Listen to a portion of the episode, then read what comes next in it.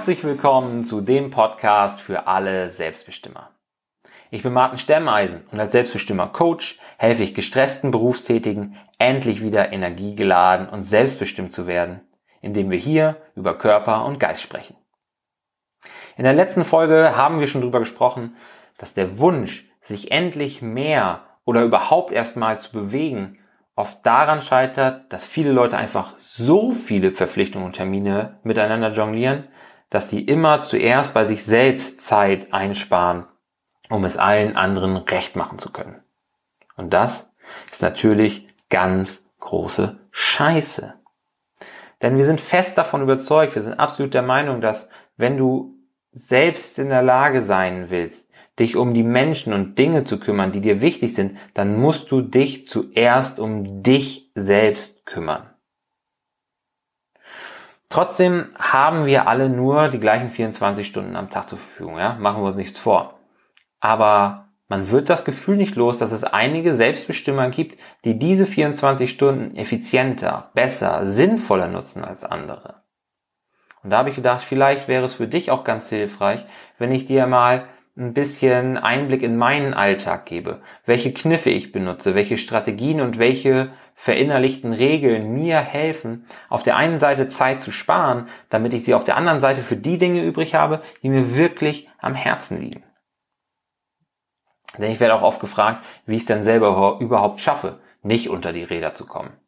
Wenn ich doch so viel für Potenzialperlen mache, Podcasts, Texte schreiben, Coaching, Seminare, aber gleichzeitig auch angestellter Coach in leitender Position in einem Unternehmen bin und natürlich auch für Vanessa und unser Kind da sein will. Deswegen gebe ich immer so einen kleinen Einblick, ja, so einen kleinen Blick hinter die Kulissen, was ich mache, mit welcher Denkweise ich daran gehe, um eben Zeit zu sparen, da wo es geht, um Zeit da übrig zu haben, wo es zählt.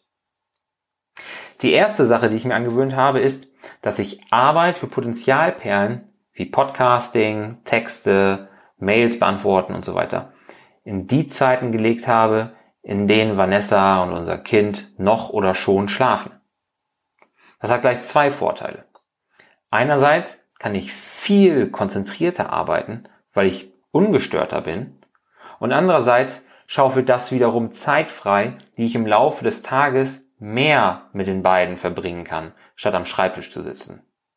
Klassische Win-Win-Situation, würde ich sagen. Ne?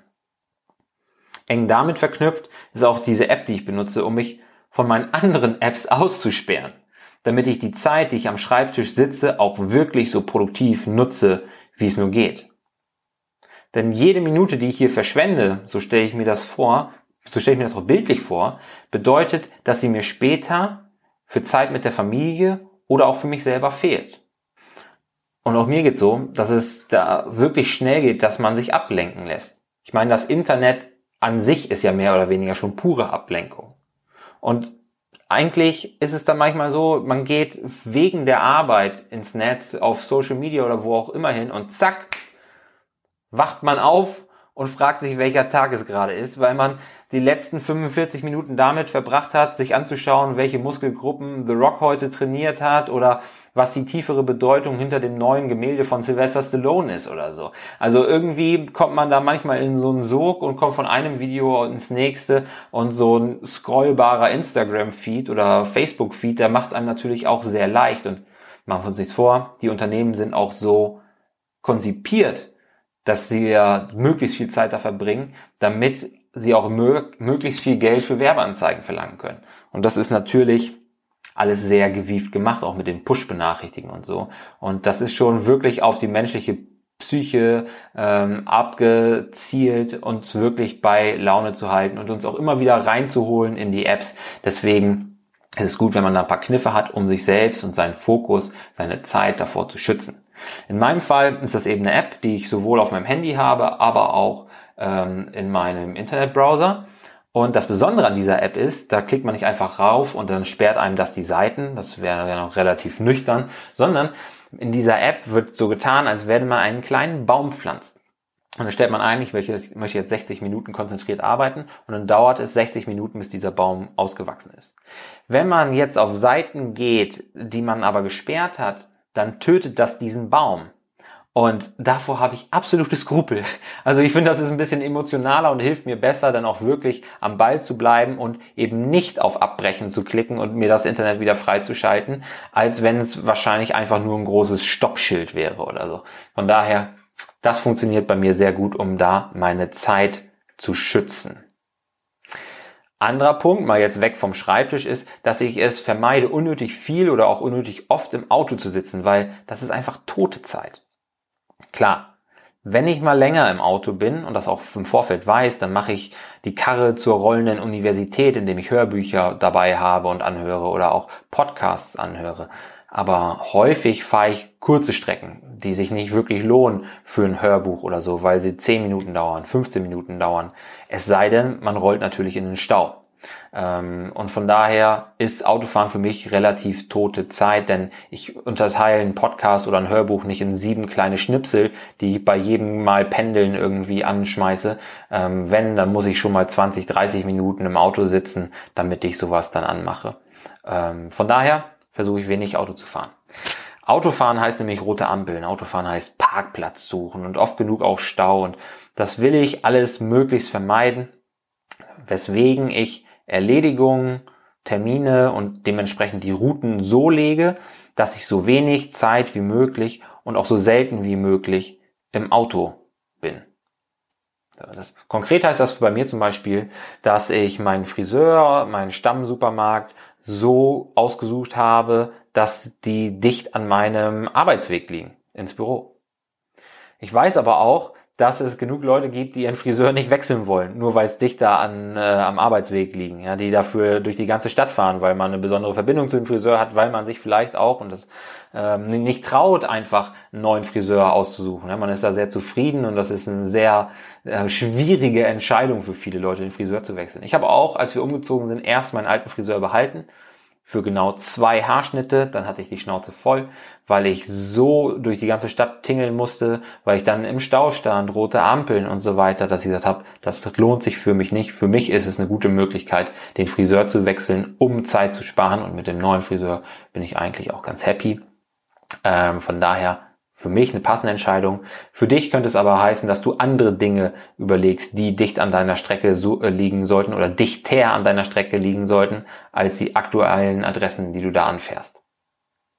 Und wo wir gerade beim Supermarkt sind, hier kommen für mich auch zwei Sachen zusammen. Einerseits das Autofahren und andererseits die innere Regel, nach Möglichkeit nur einmal pro Woche einzukaufen. Ich meine, es gibt ja wirklich Leute, die gehen täglich oder alle zwei Tage einkaufen, aber persönlich kann ich mir bessere Hobbys vorstellen. Hm, denn indem ich nur einmal pro Woche gehe, vermeide ich die unnötigen Strecken hinterm Lenkrad, aber auch sinnlos verschwendete Zeit im Supermarkt und an der Kasse und darauf zu warten, dass eine neue Kasse aufgemacht wird und, und, und. Denn selbst wenn man nur eine Kleinigkeit aus dem Supermarkt braucht, ist man da ruckzuck 15, 20 Minuten unterwegs. Allein schon dieses durch den Supermarkt laufen, Katastrophe für mich sind diese richtig großen Supermärkte, also die richtig, richtig großen Supermärkte, ähm, weil man da teilweise gefühlt von der, vom Gemüse bis zu den Tiefkühltruhen schon fünf Minuten unterwegs ist. Also da, da gehe ich auch überhaupt nicht gerne hin, weil es mir zu groß ist, zu viel Auswahl, man steht zu lange vor den Regalen und so weiter, sucht zu lange, das ist nicht meins. Das halte ich gerne kürzer, wenn es geht. Dafür, damit das klappt, überlegen wir uns auch immer schon am Ende der Woche, was wollen wir in der nächsten Woche essen.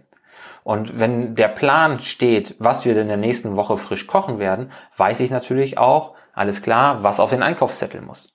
Und bei der Gelegenheit guckt man auch direkt nach oder gucken wir direkt nach, was ist sonst noch im Kühlschrank, beziehungsweise was fehlt im Kühlschrank, im Vorratsschrank, im Eisfach und auch bei den Haushaltssachen, dann kommt das direkt mit auf den Einkaufszettel, so dass ich dann vollgepackt mit tollen Sachen, überquellenden Tüten und Klappkisten zu Hause wieder vor der Tür stehe, aber alles erledigt habe und nicht ein zweites Mal los musste.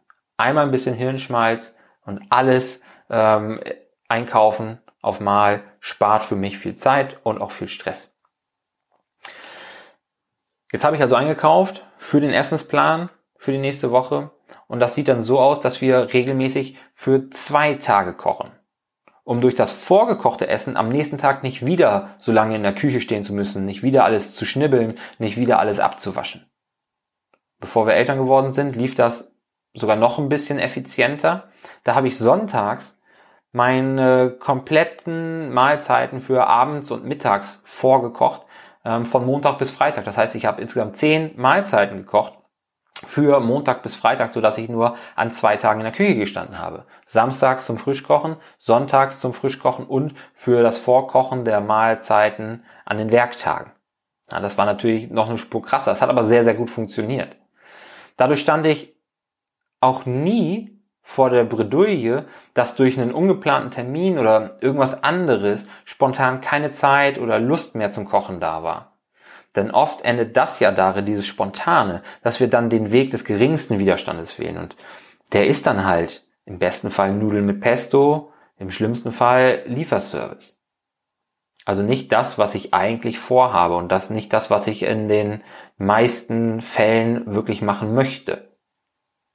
Aber auch jetzt sorgen wir dafür, dass immer ein paar Portionen selbst gekochtes Essen tiefgefroren sind praktisch als gesundes Fastfood. Denn irgendwas kann ja immer mal passieren. Und dann sind wir froh, die Zeit am Herd gespart zu haben, ohne einen faulen Kompromiss bei der Qualität des Essens machen zu müssen.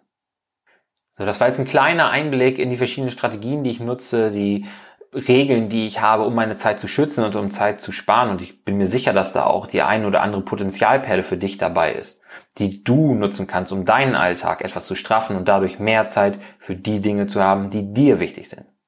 Aber bei diesen Punkten ist ja nicht Schluss. Ja, das ist ja nicht alles, was es gibt. Es gibt unendlich viele Möglichkeiten, Zeit zu verplempern.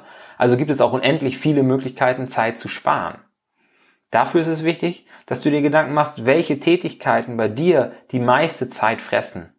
Und ob diese Tätigkeiten überhaupt wichtig sind, um dein Ziel zu erreichen, oder ob sie einfach nur Trödelei sind. Wenn sie dir wichtig sind, solltest du dich fragen, wie das Ganze leichter, unkomplizierter oder schneller gehen könnte.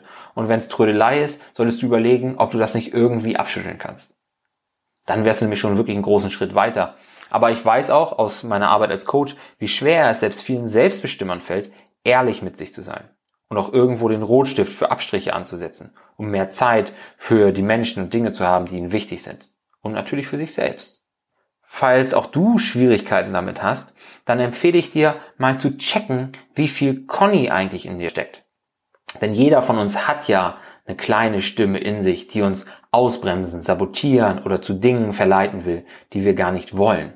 Und es gilt natürlich, die passenden Strategien zu finden, Conny so klein zu machen, wie es geht und zum Schweigen zu bringen. Deswegen haben wir dafür einen Selbsttest entwickelt, den du hier über den Link in den Show Notes ganz kurz und unkompliziert mal ausprobieren kannst, um zu erfahren, wie viel Conny in dir steckt. Also, spar Zeit für wichtige Dinge und sei dein Selbst best immer.